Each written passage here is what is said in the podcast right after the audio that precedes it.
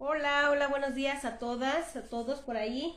Eh, muchas gracias por eh, todos sus comentarios que han hecho estos días eh, referente a los talleres, referente al seminario. felicidades a todas las mamás que festejaron el día de ayer. muchas felicidades a todas las mamás que pertenecen a este eh, grupo, que pertenecen a este perfil. Eh, les doy la bienvenida a, um, una masterclass eh, más. En esta masterclass vamos a hablar sobre el divorcio, un tema un poquito controversial, un tema fuerte para muchos. Pero antes de empezar el tema, me gustaría compartir con ustedes la información de el seminario.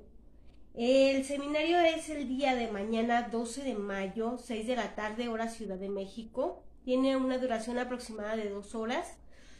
Eh, este seminario se llama Mujer Empoderada, en el cual les compartiré herramientas para em, que les van a servir en su vida personal, en su vida laboral, con la familia.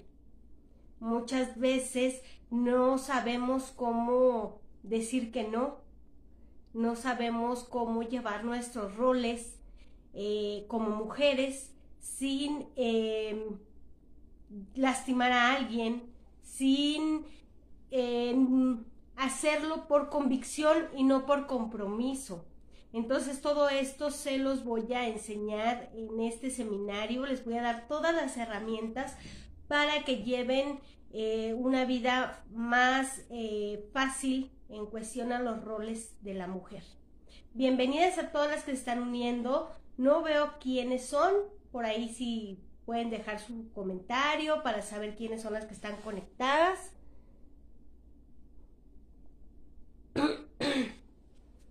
Eh, vamos a empezar con este tema del divorcio y quiero preguntarles, ¿cuántas veces han eh, visto parejas muy sólidas? ¿Cuántas veces han visto familias eh, que se ven tan bien y de repente saben que se separaron? De repente dicen, es que ya no están juntos, es que ya se separaron, ya se divorciaron y dices, pero es que apenas hace unos meses, hace unos días los vimos juntos. ¿Por qué pasa esto? Porque muchas veces el tema del divorcio se vuelve tabú. Todo esto se los voy a decir ahorita en esta masterclass.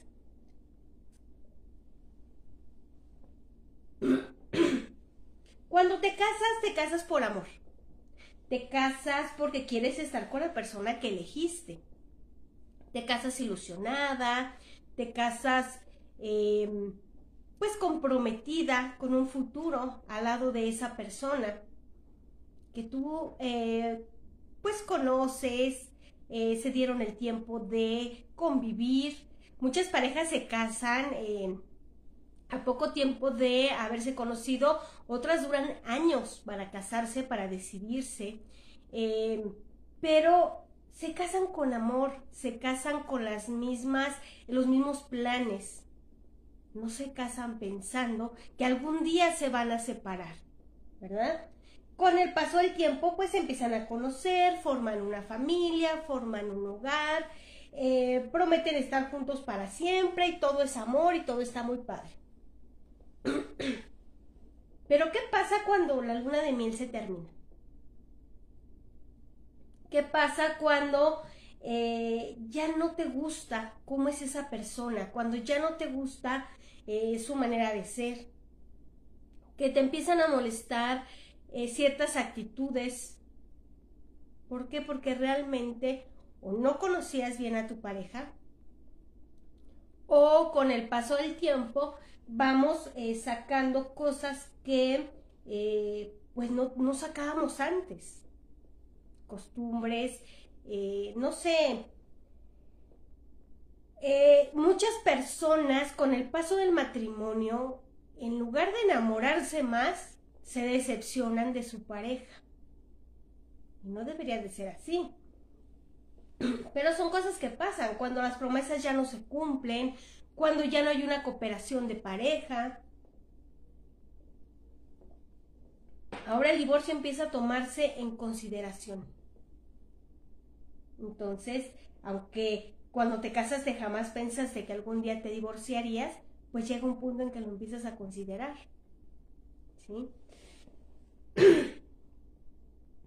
El divorcio no es solo una firma en un papel, eh, no es solo la disolución de un matrimonio. Divorciarse implica mucho más que eso. ¿Sí? Porque viene la separación de bienes, la custodia de los hijos, y se causa mucho daño emocional. Em, la decisión del divorcio viene siempre de un trasfondo, lo que les decía, a lo mejor ya mi pareja ya no me agrada em, o conocí a alguien más. Por eso están considerando esa parte. Siempre hay una razón de peso para querer dar un paso tan grande como lo es el divorcio. Porque así como se celebra una boda, eh, también el divorcio lleva un proceso. ¿sí? Algunos ejemplos de estos o por el cual decidimos divorciarnos es la infidelidad, es el maltrato o violencia, vicios, enfermedades, discapacidad e incluso abandono de hogar. Cuando ya no hay interés de parte de la pareja, decidimos eh, tomar eh, como consideración el divorcio. Eh, les voy a hablar un poquito de la infidelidad. Este es un tema más que suficiente para la separación. Aunque hoy en día, eh, por ejemplo, aquí en la Ciudad de México, ya no es, ya no aplica para un divorcio. Aplica como maltrato, aplica como, em, sí, maltrato emocional, como mentira, pero como tal la infidelidad ya no procede aquí en la Ciudad de México. En el Estado de México todavía toman en cuenta pruebas de una infidelidad. Aquí ya no. Entonces hay que tener mucho, em, no cuidado, sino la manera en que se maneja este tema a la hora del divorcio. Hay que buscar una razón de peso referente a la infidelidad. ¿Sí? Cuando uno de los dos cónyuges se involucra sentimental, sexual o intelectualmente con alguien más, ¿por qué será? ¿Por qué creen que se involucren con alguien más estando en un matrimonio que se supone que está bien? Porque se sienten solos, porque sienten que les hace falta adrenalina, porque cayeron en una rutina con su pareja. ¿Por qué creen que eh, caen las parejas en la infidelidad, porque perdió el interés por su matrimonio, porque su pareja ya no es eh, lo que era al principio. Infinidad de preguntas eh, puedo yo hacer al respecto, pero solo las personas que están en este rol o están em, tomando este camino para evadir lo que pasa en su matrimonio, saben por qué lo están haciendo. ¿Sí? Eh, ahora la pregunta fuerte, ¿perdonarías una infidelidad? ¿Le perdonarías una infidelidad eh, a esa persona por amor? Porque es el amor de tu vida, porque es el papá de tus hijos o la mamá de tus hijos, porque también se den mujeres. Y las estadísticas de hoy en día eh, dicen que la mujer es más infiel ahora que el hombre. ¿Perdonarías realmente una infidelidad? ¿La dejarías pasar por la comodidad que te da ese matrimonio? Y no solamente eh, económicamente, una comodidad en todos los sentidos. ¿Por qué? Porque ¿cómo vas a darle a saber a los demás lo que está pasando en tu vida? ¿Cómo te van a ver los demás de saber que tu pareja te es infiel? Y te preocupa esa parte. Entonces, ¿Realmente perdonarías por quedar bien con los demás, sabiendo que dentro de tu matrimonio algo está fallando? En lo personal yo pienso que es más fácil decirle a tu pareja ya no quiere estar contigo, que aventarte todo ese rollo de, de, la infidelidad, de estar escondiendo, de vivir con angustia, de que si te cachan, de que si no te cachan. Llega un punto de la infidelidad en que la pareja ya no le interesa si eh, se enteran, porque lo único que quiere es un pretexto para la separación, pero no se atreve a pedir el divorcio o la separación. Quiere justificar de cierto modo el que la otra persona diga, sabes qué, yo ya no quiero estar contigo, ya no me gusta lo que está pasando, y está esperando a que la otra persona tome la decisión. Y deja todas las pruebas sobre la mesa para que sea más que justificable que le pidan el divorcio o la separación. Aquí está de por medio la integridad, la dignidad. Está en juego. ¿Por qué? Porque si tu pareja te fue infiel o te es infiel, no es culpa tuya. Es algo que esa persona ya está buscando en otro lado. Siente que algo le falta. Sí, a lo mejor eh, como pareja la responsabilidad de que eso funcione es de dos. Pero muchos deciden el divorcio muchísimo antes de informárselo a su pareja. Deciden qué es lo que quieren y por eso buscan ese camino fácil. Fácil entre comillas, porque es todo un caso, ¿sí? Cuando una persona eh, busca el, ese camino lleno de mentiras, busca ese camino eh, que cree que le satisface, que cree que le llena, es porque ya está buscando un pretexto para ya no estar en su casa, para ya no estar con su pareja. ¿Por qué? Porque ya no se siente a gusto, porque ya no quiere estar ahí. Hay otros casos en los que em, se ha visto eh, que el hombre es infiel. Y em, ya es una costumbre.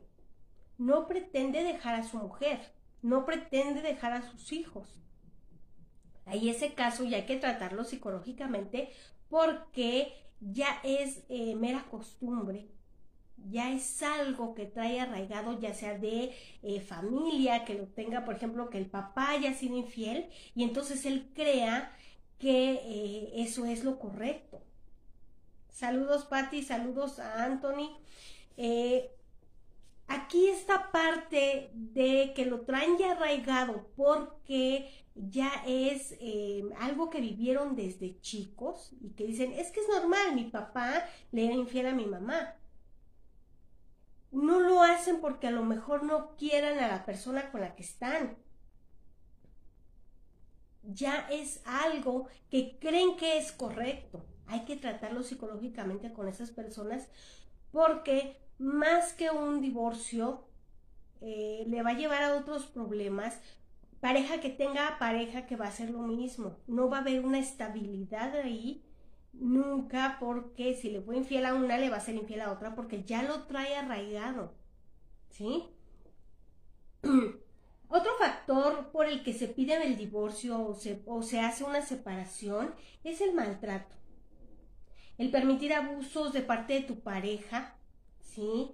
Eh, no es normal vivir en constantes peleas, en constantes pleitos, eh, algo que te denigre como persona, ya sea hombre o mujer, porque también hay parejas en las que la mujer maltrata al hombre y el hombre no pide ayuda por pena, porque dicen, es que como una mujer te va a maltratar a ti, ¿cómo una mujer te va a hacer eso? No le creen. Entonces es más fácil que se denuncie un maltrato del, hombre hacia la mujer que, eh, que un hombre maltratado. Un hombre maltratado es raro el que va a levantar un acta, es raro el que va a delatar a su mujer que lo maltrata. Porque ¿cómo va a perder esa imagen de macho? ¿Cómo va a perder esa imagen de, de hombre en su casa? Pero sí se da. Entonces, cualquiera que sea el caso, esto es más que suficiente para pedir el divorcio. No tenemos por qué soportar maltratos, no tenemos por qué denigrarnos por el que dirán. Cuando todo eso es constante, es mejor pedir ayuda, una ayuda profesional, ¿para? Para que te guíe y te, em, te diga cuál es la mejor opción y cómo separarte de la manera más sana. Ya sea este el maltrato o la infidelidad, es bueno pedir ayuda, porque así te guían hacia un divorcio más sano. Ningún divorcio es bonito, pero sí puede ser sano, sí puede ser pacífico. Eh, yo no digo que a la primera de cambio renuncies a tu matrimonio, menos si hay hijos pequeños de por medio. Sí, porque aquí se complica un poco. Y no por los hijos, porque muchas veces decimos, es que mis hijos, es que mis hijos van a sufrir, es que mis hijos, los hijos muchas veces prefieren ver a sus papás separados que a sus papás juntos peleando. Y es más sano que le des a lo mejor dos hogares, el de papá y el de mamá por separado, que un hogar que ya es mucho conflicto, que ya les estás dañando. Ahí sí preocúpate por tus hijos. No es de aguanto esto por mis hijos, sino eh, si realmente quieres hacerlo por tus hijos y ya estás viviendo en una situación muy extrema en la cual ya no hay solución, lo mejor es la separación, lo mejor para ti y lo mejor para tus hijos. Si realmente estás poniendo eh, esa parte de, ah, es que mis hijos. Entonces aquí, por tus hijos, lo más sano para ellos es vivir en dos hogares, pero en, paz, que vivir en un hogar que eh, ya no se vive tranquilo. Porque para ellos es más dañino estar viendo dos papás que ellos piensan que se quieren pelear que eh, ver por separado a papá y a mamá. ¿Sí? Entonces aquí yo les quiero preguntar algo. ¿Creen que la terapia sirva? ¿Creen que la terapia para parejas realmente sirva? Porque muchas veces se preguntan, ¿es que a poco una persona va a venir a solucionar, una persona externa va a venir a solucionar todo el rollo y todas las peleas y todo que ya traemos mi esposo y yo? o mi esposa y yo. Entonces, ¿creen que realmente sirve la terapia de pareja? ¿Creen que vale la pena antes de considerar el divorcio la terapia? Yo les voy a decir que sí, sí funciona. Pero eh, siempre y cuando tu terapeuta no sea separatista. ¿Cómo separatista? Que le dé el favor a una de las partes que a lo mejor cuando la, esposa no esté, se comunica con el esposo y le dice, ay, yo no sé cómo aguantas esa loca, no, o sí, sepárate. O le habla a la mujer y le dice, oye, no, es que tu esposo anda bien mal, no, pues sí, mejor te, yo te digo que mejor, o sea, no te está apoyando. Cuando esta situación es así, ese terapeuta no es para ti. Y no es que la terapia no sirva, es que estás yendo con la persona equivocada. Entonces, cuando tú vas a una terapia y encuentras el verdadero por qué te quieres divorciar, está perfecto. Pero muchas veces, tantas son las peleas, tanto es el seguimiento que le han estado dando a este tema, que al último ya ni siquiera se acuerdan por qué se quieren divorciar. Entonces llegan con su abogado y el abogado les dice, ok, escríbeme tu historia de vida, escríbeme eh, qué es lo que, por qué te quieres separar, porque pues yo tengo que llevar tus argumentos eh, con el juez. Y entonces te quedas pensando y dices, ¿por qué era? Es que me acuerdo que una vez peleamos por unos zapatos y ya de ahí nos seguimos el hilo años. Y ya por cualquier cosita era. Pero yo realmente sí quiero a mi pareja. Y él sí me quiere, ¿por qué? Porque cuando me levanto a lo mejor me, eh, eh, ella me prepara el desayuno o, ella me sigue planchando mi ropa o seguimos saliendo a comer juntos y disfrutamos de nuestros hijos juntos. Pero cualquier cosita y si estamos de mal humor explotamos y eso es lo que nos lleva al divorcio. Muchas veces no hay una causa eh, real por la que te quieres divorciar entonces, cuando tú vas con tu terapeuta y te hace eh, esas preguntas en las cuales tienes que regresarte y ver desde dónde partió todo el problema, toda la situación, para que tú quieras tomar esta decisión, no la hay. No hay algo realmente. Es por eso que antes de ir con un abogado a presentar tus papeles muy decidida o decidido a divorciarte, necesitas ir a terapia. ¿Por qué? Para encontrar el verdadero motivo, porque de todas maneras, tu abogado te lo va a sugerir y te va a decir, es que ve a terapia. Si este abogado tiene ética, si este abogado eh, realmente le interesan los casos de, eh, de las personas, te va a mandar primero a terapia. Y es lo que se hace en la mayoría. ¿Para qué? Para que cuando hagas tu hoja de vida con esta persona, en esa hoja expliques el por qué. Porque así como, ay, es que deja la pasta de dientes apachurrada, es que deja la toalla mojada tirada. Eso no es un verdadero argumento, eso es algo que se puede trabajar. Ahora, ¿cuál es un verdadero argumento para el divorcio? La falta de amor, la falta de respeto. Cuando ya te empiezas a faltar el respeto con tu pareja, ya no tienen nada que hacer juntos porque eso es lo principal. Esas son las bases para un buen matrimonio. El respeto. Y aquí va de la mano eh, el respeto. Eh, cuando se tiene realmente respeto no hay infidelidad, no hay maltrato. Por eso es la base de... Cuando hay realmente amor, tampoco hay maltrato, tampoco hay infidelidad. Y no tiene por qué haber otros factores. Entonces, si tú te quieres divorciar porque tu, tu, esposo hace ruido al comer, o porque deja la toalla tirada, o porque tu mujer eh, sale todos los viernes con las amigas, eso no es para divorcio, eso es para platicarlo, para sentarse y comunicarse, porque también otra de las bases del matrimonio es la buena comunicación. Si no hay buena comunicación, si no se dicen las cosas como son y se hablan con la verdad, tampoco va a funcionar. ¿Sí? Hay, hay matrimonios que han durado años y celebran que las bodas de plata y las bodas de oro. Dicen, qué admiración llegar a cierta edad con tu misma pareja. Y muchos hijos se sienten orgullosos y dicen, mis papás llegaron a tantos años de casados y siempre se han querido.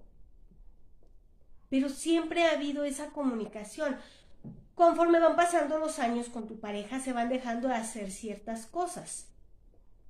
¿Sí? Ya, ya lo sexual a lo mejor va quedando atrás. Eh, el salir a lo mejor a divertirse con los amigos ya va quedando atrás. Pero ¿qué te queda? Una buena comunicación. El que siempre tengan de qué platicar, qué compartirse. Es por eso eh, que las parejas llegan a conocerse realmente y por eso duran mucho.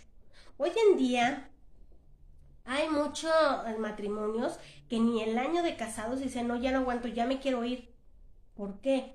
Porque a lo mejor es una chica que en el noviazgo, bueno, pues la trataban como reina, como princesita, y en el matrimonio ella ya se vio con la realidad. Y también tiene que poner de su parte para que esto funcione, ya no le parece. Y entonces dice, no, antes de que vengan los hijos, yo ya no quiero esta responsabilidad, esto no es para mí, mejor me divorcio y yo sigo en el cotorreo. Y los matrimonios no duran. Porque pensamos que el matrimonio es un juego, que es un cotorreo en el cual podemos estar de hoy sí, mañana no. Es una institución a la que tenemos que todos los días trabajar ¿Para qué? Para que funcione. Y es de dos. Cuando entran terceras personas en ese matrimonio y empiezan a opinar, provocan conflictos que no había. Y entonces dices, no, sí, mi pareja es muy conflictiva. Mi No, y la persona que está haciendo la discordia es a lo mejor una tercera y no te estás dando cuenta que a lo mejor tú como mujer le platicas a las amigas cosas de más cosas que son íntimas. O él a los amigos. Y entonces empiezan a hacer opiniones. ¿En base a qué? A lo que tú les platicas y a tu versión. Y esto provoca que empiecen desconfianzas, que empiecen conflictos con tu pareja y te lleva a el divorcio. Entonces, por eso yo les decía que el divorcio es algo más que la firma de un papel y enfrentarte a un juez y enfrentar eh, el que la pensión y que los hijos, esto te lleva a más. ¿Por qué? Porque también cuando te divorcias hay que vivir un duelo, es una pérdida. Muchas veces uno de los dos, eh, de los dos decide que se quiere divorciar, pero el otro no está de acuerdo. Pero tiene que hacerlo, porque no puede retener a esa persona eh, a su lado a fuerza. Entonces, ahí se vive un duelo y tienes que enfrentarlo. Y tienes que caer en conciencia que tu vida va a cambiar y más si ya llevas muchísimos años de casado o de casada. ¿Sí? Estaba escuchando un programa en el que decía eh, una abogada, es que muchas veces o muchos de mis clientes eh, son em, los hombres llegan a firmar el acta de divorcio con la pareja nueva y la mujer viene sola. Entonces se preguntaba, ¿por qué el hombre es más fácil que haga su vida después de? Porque si hay hijos, la mujer tiene que ver primero por los hijos. Esto no es en todos los casos, pero sí hay más probabilidad. Entonces dice, es que llegan con la mujer nueva y la mujer nueva dice, a mí no me interesa cuánto dinero eh, le va a dar a, su exmujer. Yo lo único que quiero es que ya firme el acta de divorcio para yo empezar a planear mi nueva boda. Entonces esta persona no se está permitiendo un duelo porque ya está en otra relación. Si tú no vives un duelo, la siguiente relación no va a funcionar. Aquí el, mito de un clavo saca otro clavo. No es así. Hay que vivir un duelo, hay que superar esa parte y más si tú no fuiste la que decidió o el que decidió divorciarse. Entonces, por eso les digo que es más complicado de lo que parece. ¿Sí? Aquí la terapia sí sirve si pones de tu parte, si hablas con la verdad, si dices el verdadero porqué o tienes la verdadera razón para divorciarte. Sí funcionan las terapias. Y si no funciona para que vuelvan a estar juntos, por lo menos va a funcionar para que tengan una separación sana. Entonces, eh, digo, la decisión de, separarse no es fácil porque a pesar de que a lo mejor ya no son felices, piensan en que lo que les decía, los hijos, ¿qué va a pasar con mis hijos? Aquí algo que, que sí quiero remarcar respecto a los hijos es jamás se van a separar los papás de los hijos. Aquí el divorcio es entre mamá y papá. Entonces no utilicen a los hijos ni como pretexto, ni como recurso, ni como eh, moneda de cambio. Porque el daño que les provocan a los hijos con eso es irreversible y lo van a tener siempre presente. Entonces, si tú te estás divorciando, es tú y tu pareja. Tus hijos siempre van a ser hijos de tu pareja. Si, si el que se va es tu esposo, él siempre va a ser el papá de tus hijos, los vea o no los vea, siempre va a ser su papá. Si se quedan con el papá, la mamá siempre va a ser la mamá. Aquí no se están divorciando de papá y de mamá, se están divorciando de la pareja. Entonces, mi recomendación es no utilicen a sus hijos como pretexto. No utilicen a sus hijos como moneda de cambio. No manden recados con los hijos porque de verdad que les provocan muchísimo daño. Eh, otra de las razones por las que se hace complicado tomar estas decisiones, de esta decisión del divorcio, es ¿qué van a decir los demás de mí?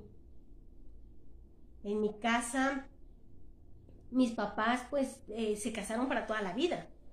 Y yo recuerdo que mi, que mi papá a lo mejor eh, sí dio ahí maltrataba a mi mamá, pero mi mamá le aguantó y mi mamá aguantó por nosotros. Y mi tía fulana, pues ella eh, eh, es de que se casó para toda la vida. Y en mi casa todos creen que el matrimonio es para toda la vida y que pase lo que pase, te tienes que aguantar. Entonces no me puedo separar porque qué van a decir de mí y me van a rechazar y ya no voy a hacer. Pero ¿qué es preferible? El que dirán, que no debe de importarte, tu estabilidad emocional. Entonces, aquí también pasa que el qué voy a hacer sin él o ella, o qué voy a hacer si ya no eh, tengo la manutención? Si tenemos que vender nuestros bienes para separarlos. ¿Qué voy a hacer si ya no puedo tener la misma calidad de vida en cuestión económica? ¿Qué voy a hacer eh, yo sola? ¿Qué voy a hacer con mis hijos en que pues el que los llevaba a la escuela era él, ahora yo los voy a tener que llevar, ahora voy a tener dobles responsabilidades como mujer o como hombre, ¿qué voy a hacer? Le peleó la pensión completa, le peleó la casa, lo corro, todo ese tipo de situaciones lo ayuda eh, a, a, que sea más fácil una terapia, porque te no te resuelven, te guían para que resuelvas todas estas situaciones, todas estas eh, preguntas que tienes y sea más fácil para ti tomar una decisión. Eh, muchas parejas se quedan juntas. Eh, ¿Por qué? Por no perder esa estabilidad. Entonces viven en la misma casa, pero ya no como pareja. Y van a la fiesta, van a la fiesta de alguien o a la boda de alguien y van como si nada. Ay, la pareja perfecta. Por eso les decía al principio, ¿cuántas veces han visto parejas súper bien el día de hoy y mañana se enteran que ya se divorciaron? Porque las apariencias eh, que ellos quieren, la apariencia que ellos quieren proyectar de que están bien, lo hacen ante la gente, pero en su casa ni siquiera duermen juntos.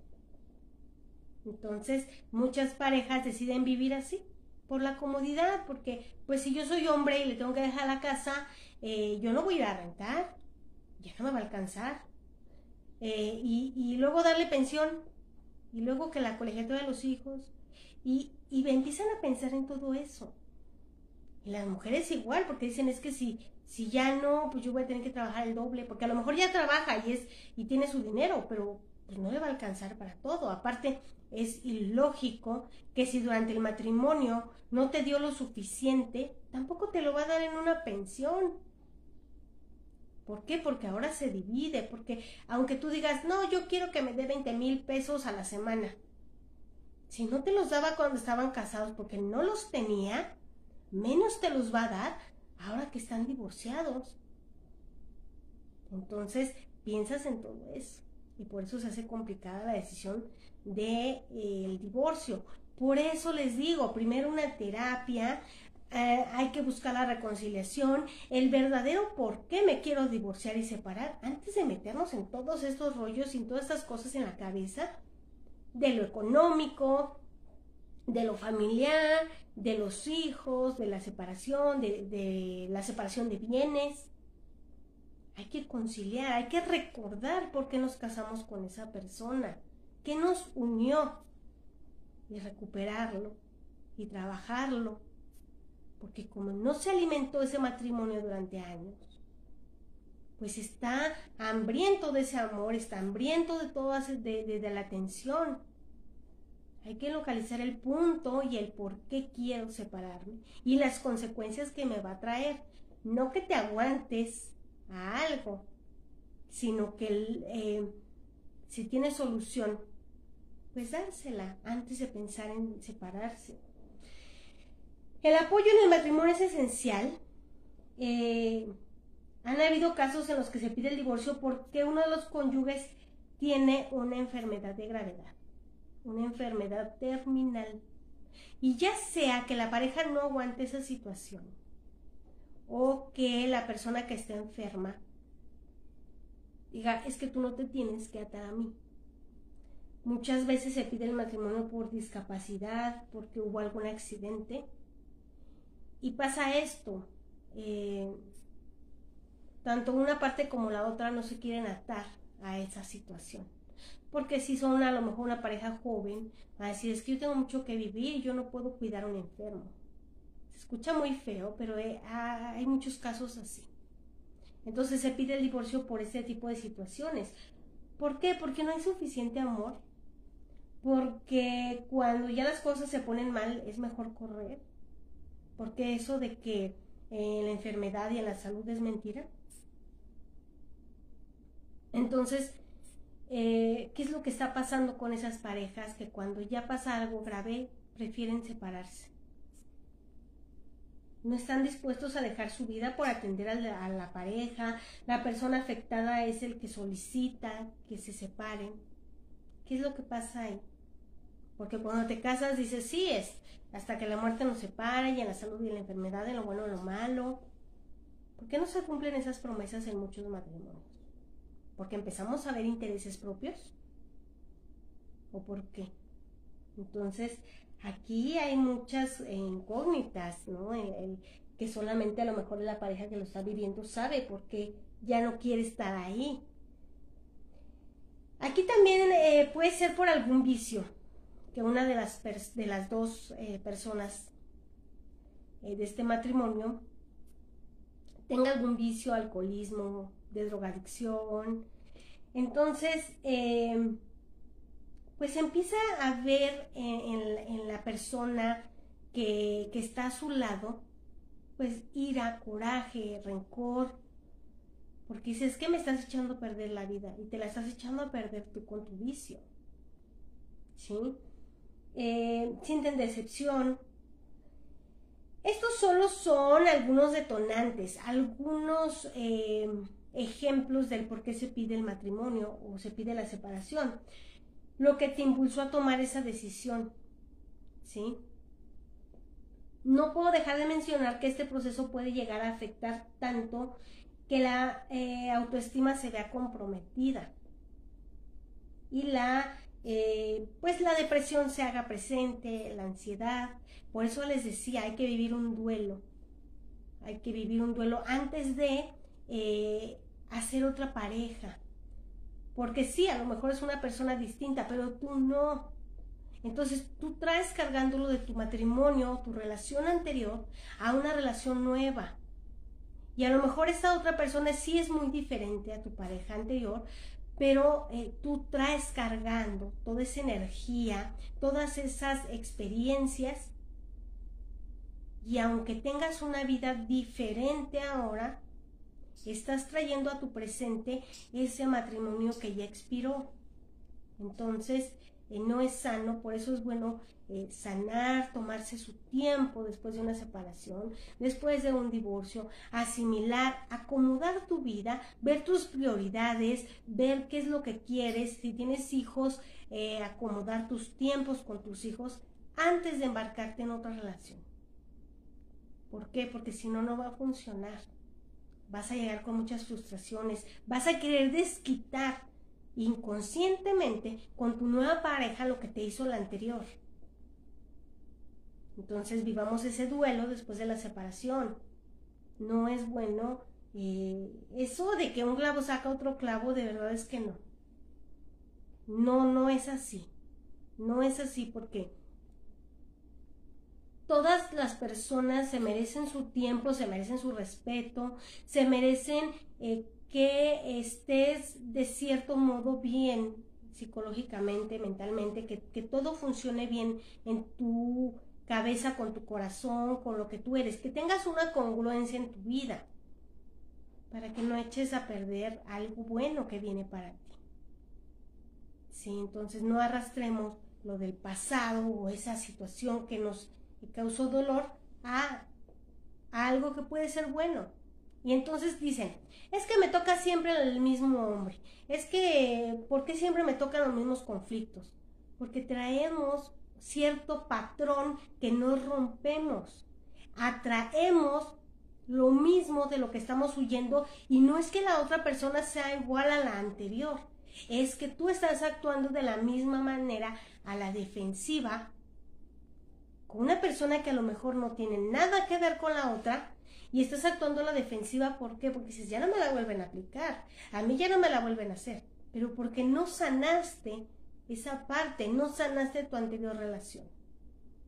¿Sí? ¿Qué sigue? ¿Qué sigue después de, de todo esto? Sigue un proceso largo, sigue un proceso doloroso, sigue un proceso que hay que enfrentar. Vienen las dudas, el sentimiento de fracaso. ¿Te sientes fracasado o fracasada después de un divorcio? Claro. Porque no estaba a lo mejor en tus planes, o porque sí estaba en tus planes, pero no de la manera que sucedió. Entonces, la culpa, la angustia, eh, la desestabilidad emocional Y por más fuerte que seas o que te quieras mostrar, en algún momento te va a causar todo esto una cierta confusión. ¿Sí? Por eso lo de las terapias, les vuelvo a repetir, te va a ayudar a que sanes rápido, te va a ayudar a que tomes buenas decisiones y que sea un proceso eh, limpio, que sea un proceso sano, tanto para ti como para tus hijos, si es que hay hijos. Em, todo se vuelve más complicado cuando hay menores de edad, sí. Porque que la custodia, que hay que pelear la pensión, pero también hay que hacerlo de una manera sana, hay que hacerlo de una manera coherente, lo que les decía ahorita. Si durante el matrimonio eh, tu esposo no te dio más que 20 mil pesos eh, mensuales, no los pidas ahora que te los dé semanales, porque ¿de dónde los va a sacar? Hay que ser coherentes también con esto. Y el hecho de decir, no, es que me lo voy a fregar o me la voy a fregar y yo voy a ganar y ahora vas a ver quién soy. Todo ese tipo de rencores y de decisiones y de querer fregar a la otra persona no te va a llevar a nada bueno, te va a llevar a un juicio larguísimo del cual vas a padecerla más. Em, en ese programa también que estuve escuchando con una abogada dice que muchas veces se pide el matrimonio cuando los hijos son chicos, un año, dos años, y el proceso de divorcio termina cuando el hijo ya tiene la mayoría de edad. Porque una de las dos partes se aferró a quererse fregar a la otra. ¿Y qué pasa? Pues que los dos se van al mismo hoyo. ¿Por qué? Porque si yo quiero fregar a esa persona y quiero sacarle lo más posible, me estoy condenando a yo también vivir bajo esa situación.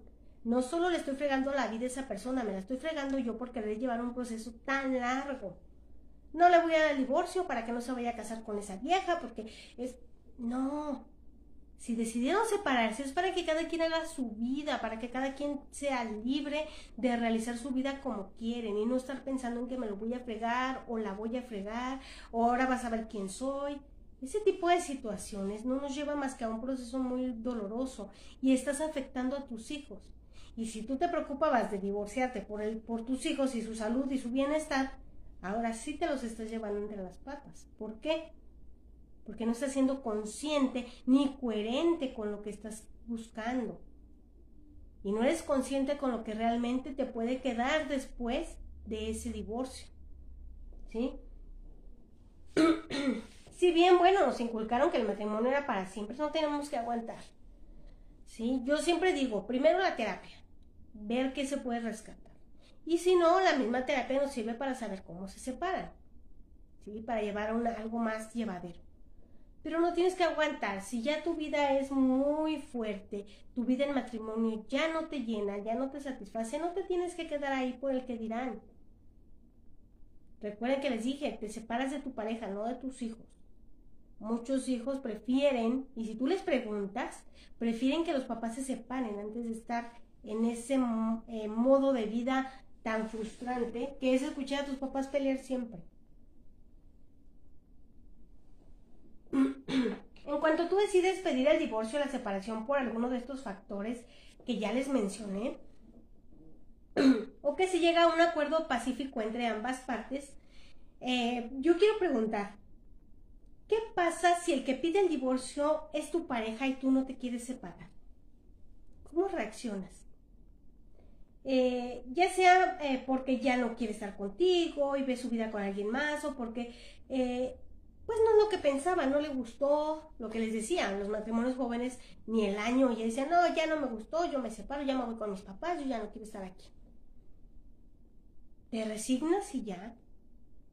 Cuando tu pareja te dice es que pues ya no quiere estar contigo, ¿tú qué, decidirías si tu pareja te dijera eso? ¿Te vas a resignar? ¿Vas a pelear? Eh, ¿Te vas a negar? ¿Vas a reaccionar de una manera eh, lo que les decía, no, es que de mí no te vas a librar y yo no te voy al divorcio y preferir vivir mal por esa situación.